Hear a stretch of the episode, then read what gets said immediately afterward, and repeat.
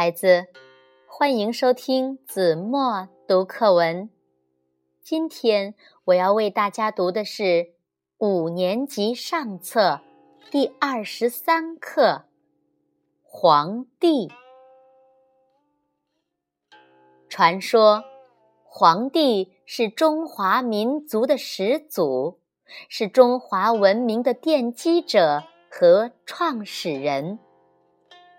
黄帝时代，一系列灿烂的制作和发明，诸如衣冠、宫室、舟车、蚕桑、文字、音乐、历法、指南针等等，为古代中国的悠久文明和传统文化奠定了基础。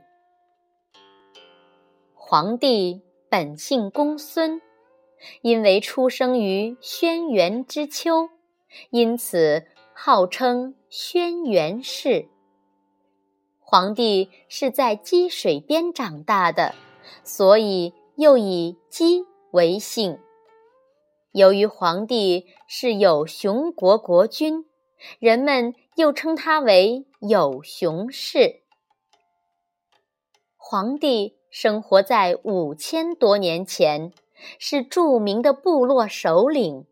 据说他一生下来就异常聪慧，青年时敦厚能干，成年后聪明坚毅。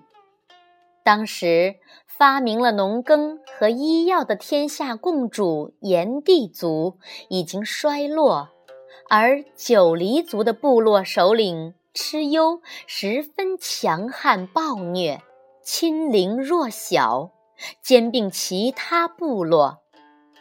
炎帝族也被他们打得落花流水，只好向黄帝求援。黄帝毅然肩负起安定天下的责任，联合炎帝族与蚩尤大战于涿鹿。这是远古时代一场惊天地、泣鬼神的大战，在后来的传说中也真的加进了鬼神。双方的将士英勇无畏，战斗进行的异常惨烈，最终皇帝胜利了，擒获蚩尤，并将他处死。战争之后。各部落一致拥戴轩辕氏为天子，取代炎帝，成为天下的共主。古人认为，生长万物的大地土色橙黄，黄色是大地的正色，象征着吉祥喜庆，是大家所崇尚的颜色，因此他们称轩辕氏。为皇帝。不久，天下又出现骚乱。皇帝一面让人画了蚩尤的像，送给那些企图妄动的部落，提醒他们不要忘记蚩尤败亡的教训；一面用武力讨伐那些敢于作乱的人。于是，来归附皇帝的部落更多了。后来，炎帝族不满皇帝成为天下共主，企图夺回失去的地位，终于和黄帝族发生了冲突。炎帝族战败后，并入了黄帝部落，黄帝族的力量更大了。从此，黄帝族。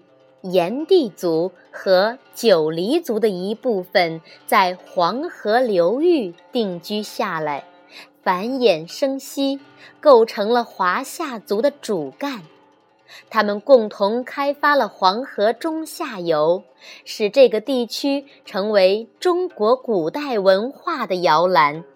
相传，尧、舜及夏、商、周三代帝王。均是他的后裔，因此黄帝被奉为中华民族的共同始祖。